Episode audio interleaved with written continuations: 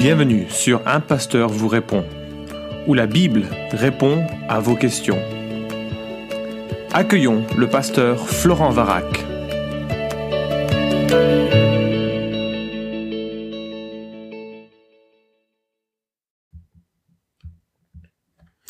La question est posée, est-ce que le baptême de l'Esprit est une seconde expérience? Alors, euh, comme nous l'avons vu dans un précédent podcast, le baptême de l'Esprit est l'expérience qui nous unit à Christ lors de notre conversion. C'est ce qui nous intègre au corps de Christ, c'est ce qui fait de nous des personnes nées de nouveau, régénérées, c'est ce qui euh, nous donne euh, toutes les grâces qui sont associées au, salut par le moment de ce baptême de, l'Esprit. Alors il existe une tradition dans le mouvement évangélique, dit charismatique ou pentecôtiste, que, qui dit que le baptême de l'Esprit serait une seconde expérience à rechercher, alors, euh, une seconde expérience après la conversion qui donnerait du, une certaine puissance pour le ministère. Parfois, c'est associé à l'idée que euh, avec le baptême de l'esprit, je vais pouvoir parler en langue. Ce serait le, signe euh, de la présence du Saint-Esprit. Cela fera l'objet d'un autre podcast. Mais parfois, il y a une certaine, alors je le cite sous forme de boutade, hein, mais il y a une certaine euh, arrogance est probablement un peu trop fort comme terme, mais je me souviens d'une jeune chrétienne de notre assemblée qui était partie en mission avec des charismatiques de euh, d'une euh, garde assez ancienne, on va dire, et lorsqu'ils sont rentrés, ils discutaient de cela et qu'elle n'avait pas le baptême du Saint-Esprit et qu'il lui manquait des choses. Et euh, cette personne disait, bon, c'est vrai qu'on ira tous au même endroit, hein, on est disciples de Christ, mais nous prenons l'ascenseur et vous, vous prenez l'escalier. Comme si, et là c'est peut-être euh, plus grave, comme s'il y avait une distinction fondamentale entre les rachetés de Christ, et donc euh, ça pose un, problème sur la suffisance du sacrifice de Christ, quelque part. Si, si Jésus euh, sauve, est-ce qu'il sauve pleinement ou à moitié euh, un certain nombre de disciples Est-ce qu'ils ont besoin de quelque chose de plus? Est-ce qu'il y a au sein du corps de Christ une division marquée entre ceux qui auraient une certaine euh, puissance et ceux qui ne l'auraient pas? Donc ça, ça, pose un certain nombre de, de, de questions. Alors, euh, j'aimerais euh, regarder cette question à la lumière de, la Bible. Plusieurs arguments ont été évoqués euh, pour, soutenir l'idée d'une seconde expérience. Et moi, ce que je pense, c'est qu'il y a une confusion de langage parce qu'il n'y a pas deux expériences avec le Saint-Esprit dans le Nouveau Testament. On a des tas d'expériences avec le Saint-Esprit. D'ailleurs, même les apôtres et l'Église a été remplis de l'Esprit à plusieurs reprises. Et je pense qu'il y a une confusion de langage. Euh, le baptême de l'Esprit est l'événement qui nous unit à Christ une fois pour toutes, et il y a une succession d'événements possibles, de communion possible avec le Saint-Esprit, euh, d'orientation, de manifestation de l'Esprit dans, dans la vie, mais de dire qu'il y a une seconde expérience marquée notamment associé euh, au parler en langue, euh, qui doit ou qui attend chaque chrétien, je crois que c'est une erreur. Je crois que c'est une erreur assez assez importante et l'Écriture ne valide pas, me semble-t-il. Peut-être j'ai tort, mais ce sera à vous qui écoutez de, de, vérifier Bible en main. Euh, Peut-être que j'ai tort, mais je crois néanmoins que la Bible n'enseigne pas qu'il y ait une double expérience. Alors quels sont les arguments utilisés pour évoquer cette double expérience? La première euh, qui est utilisée, c'est de dire voilà les apôtres euh, ont reçu le Saint-Esprit en Jean 20, 22, quand Jésus a dit euh, recevez le Saint-Esprit, il a soufflé sur eux. Et ensuite, en Actes chapitre 2, ils ont été euh, baptisés de l'Esprit. Donc on voit bien, selon eux, dans cette expérience, une double expérience. Alors, euh, moi je suggère que lorsque Jésus euh, souffle sur les disciples, euh, c'est un symbole. Pourquoi? Parce que Jésus a lui-même précisé qu'il ne pouvait pas faire venir le Saint-Esprit avant qu'il soit monté auprès du Père. Donc il y a, une, une attente en quelque sorte qui empêche la venue du Saint-Esprit euh, en, en, Jean 20, 22. Et d'autre part, nous voyons qu'ils étaient déjà convertis. En Jean 13, Jésus dit aux disciples, vous êtes purs, mais non pas tous il parlait de, de, Judas qui, bien sûr, lui, euh, avait révélé ou allait révéler euh, qu'il ne faisait pas partie des disciples de Christ. Enfin, il n'avait pas d'amour pour Jésus, il ne comprenait pas qui, qui il était, ce qu'il était venu faire. Donc si euh, Jean 20, 22 est une première expérience, mais en fait, il y en a une antérieure. Ils seraient devenus des disciples, des, des personnes sauvées en Jean chapitre 13, et puis ensuite, ils auraient reçu cette euh, cette, cette, présence du Saint-Esprit. Et puis ensuite en acte chapitre 2, le baptême du Saint-Esprit. Puis en acte chapitre 4, ils sont encore remplis du Saint-Esprit. Donc euh, je ne crois pas qu'on puisse faire de cette situation des apôtres un, exemple. Euh, il y a un événement qui est le baptême de l'Esprit des disciples, effectivement, en Acte chapitre 2. C'est un événement historique, un peu comme la Pâque est un événement historique. Jésus est mort sur la croix une fois pour toutes. Acte 2, le Saint-Esprit descend sur toute chair une fois pour toutes, c'est un événement historique. Mais il y a un autre texte qui est euh, invoqué, ou évoqué pour euh, soutenir l'idée d'une double euh, bénédiction.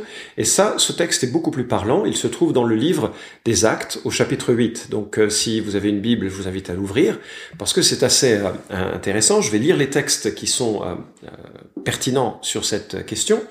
Et on a en acte 8, à partir du verset 5, un homme, Philippe, qui descend dans une ville de la Samarie pour y prêcher le Christ. Qui est Philippe? Philippe fait partie des sept personnes nommées pour seconder les apôtres à cause de l'excès de travail qui euh, reposait sur euh, leurs épaules. donc il représente les apôtres euh, et Philippe descend prêcher le Christ dans une ville de Samarie. C'est merveilleux parce qu'il y a hélas, au début de la vie de l'Église, un certain racisme de la part des, euh, chrétiens qui ont de la peine à comprendre que euh, toutes les nations vont être bénies euh, par, la descendance d'Israël, par Jésus-Christ. Bref, Philippe va prêcher le Christ.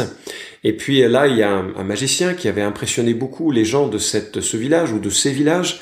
Et quand il voit Philippe réaliser euh, euh ces, euh, toutes ces œuvres et, et la sagesse qu'il manifeste, nous lisons au verset 12, quand ils eurent cru à Philippe, qui leur annonçait la bonne nouvelle du royaume de Dieu et du nom de Jésus-Christ, hommes et femmes se firent baptiser.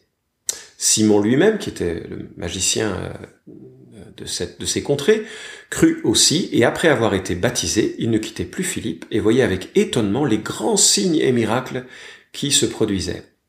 Donc, là nous avons une histoire toute simple.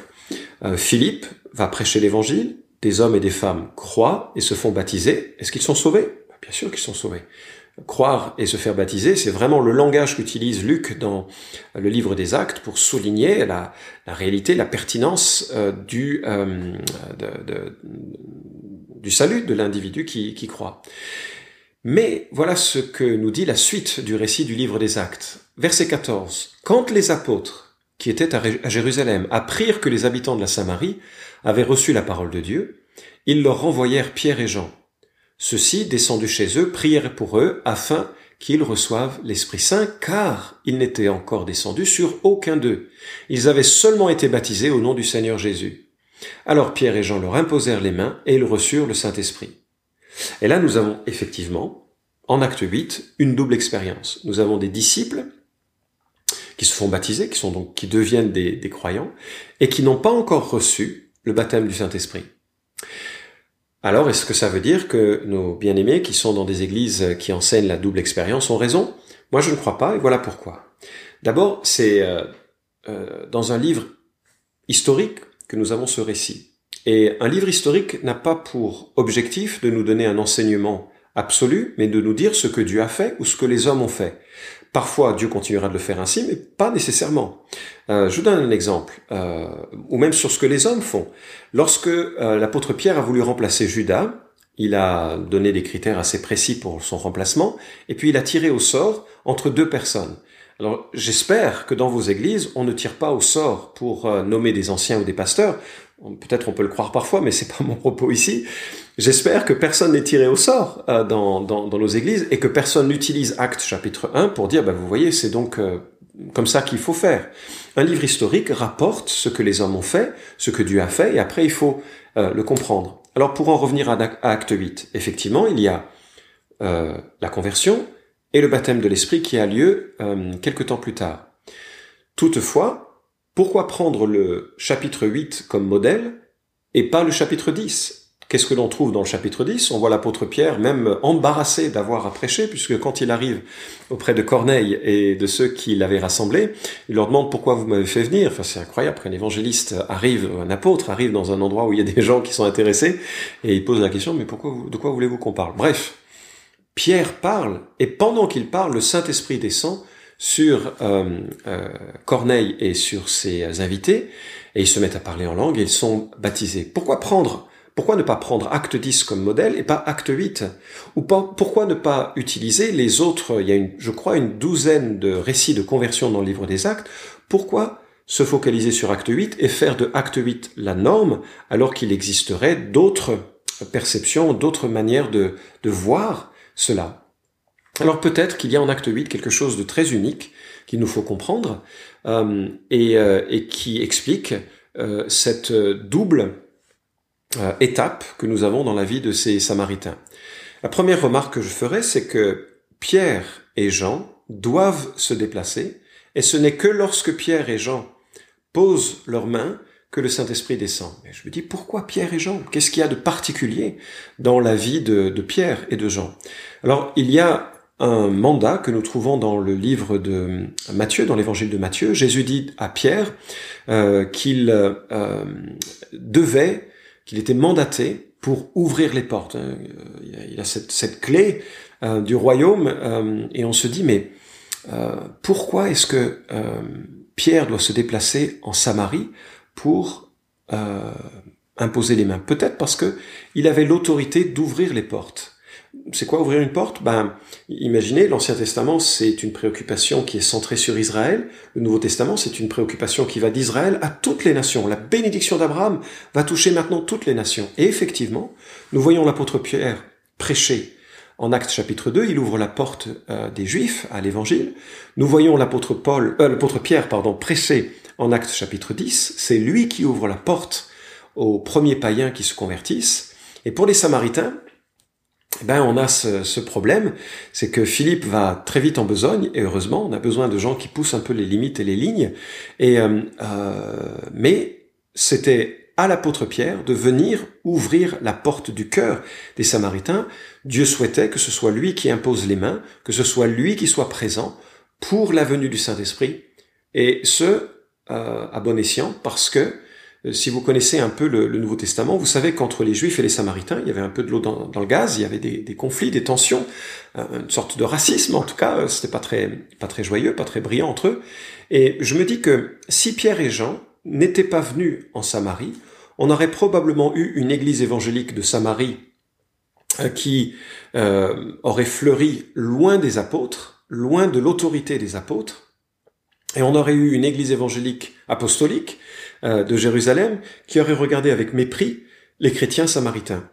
Dans la sagesse de Dieu, il était préférable que euh, les choses se fassent dans l'ordre et que même si des gens viennent à la connaissance de Christ, ce soit l'apôtre Pierre, avec toute l'autorité des apôtres, qui viennent constater l'authenticité de l'œuvre spirituelle chez les Samaritains, et que les Samaritains réalisent que le salut vient des Juifs, comme l'enseigne Jésus en Jean chapitre 4, qu'ils euh, devaient eux aussi être édifiés sur le fondement laissé par les apôtres et les prophètes. C'est le rôle des apôtres et des prophètes, Éphésiens 2.20, Éphésiens 3.5, de donner un fondement à l'ensemble de l'Église. Donc je crois qu'il est, euh, il est compréhensible en acte 8 que Dieu ait exceptionnellement décidé de sursoir à l'envoi du Saint-Esprit et d'attendre la venue de l'apôtre Pierre pour authentifier l'œuvre qui était en cours. Cela ne veut absolument pas dire que c'est comme ça que ça doit être. Euh, quand on regarde un récit historique, on observe ce que Dieu fait, ce que les hommes font, et on a besoin des récits euh, normatifs que peuvent être les lettres, euh, les lettres, toutes les toutes les épîtres, pour avoir une opinion plus précise sur ce qui est enseigné dans un récit historique, pour voir comment comment ça doit être normé, réalisé. Et un Corinthiens 12, 13 que nous avons vu dans le podcast précédent est absolument limpide à ce sujet. C'est dans un seul esprit que nous tous, pour former un seul corps, avons tous été baptisés, soit juifs, soit grecs, soit esclaves, soit libres, et nous avons tous été abreuvés d'un seul esprit.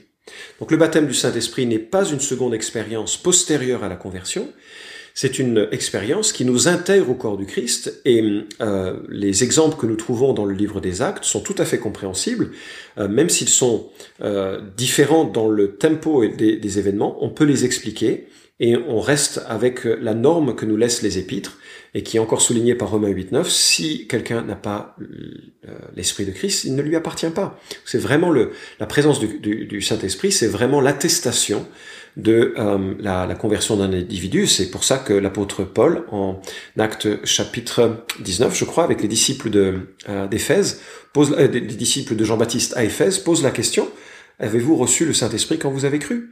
La présence du Saint-Esprit est l'attestation de la réalité de la conversion. Je termine en soulignant que les théologiens pentecôtistes, que sont Gordon Fee, euh, Satya Vrata pardon, et euh, Wayne Grudem, qui est pentecôtiste, euh, ces trois théologiens qui ont chacun écrit des ouvrages sur le ministère du Saint-Esprit sont d'accord avec ce que je dis. ils ne font pas du baptême de l'Esprit une expérience différente de la conversion, mais ils soulignent avec raison, et je suis d'accord avec eux, qu'après la conversion, il y a une multitude d'expériences, de communion, d'instructions euh, qui sont liées au Saint-Esprit et qui concernent tous les chrétiens. Mais il n'y a pas de différence fondamentale, euh, radicale, essentielle entre les disciples de Jésus-Christ, avec une catégorie d'un côté qui serait les euh, ceux qui auraient une puissance particulière et ceux qui seraient laissés pour compte, avec moins de ce que Jésus-Christ a acheté pour eux lorsqu'il est mort à la croix pour ses enfants. Merci d'avoir écouté cet épisode d'un pasteur vous répond. Posez vos questions en nous envoyant un email à question@toutpoursagloire.com. Retrouvez cet épisode et tous les précédents sur notre site toutpoursagloire.com.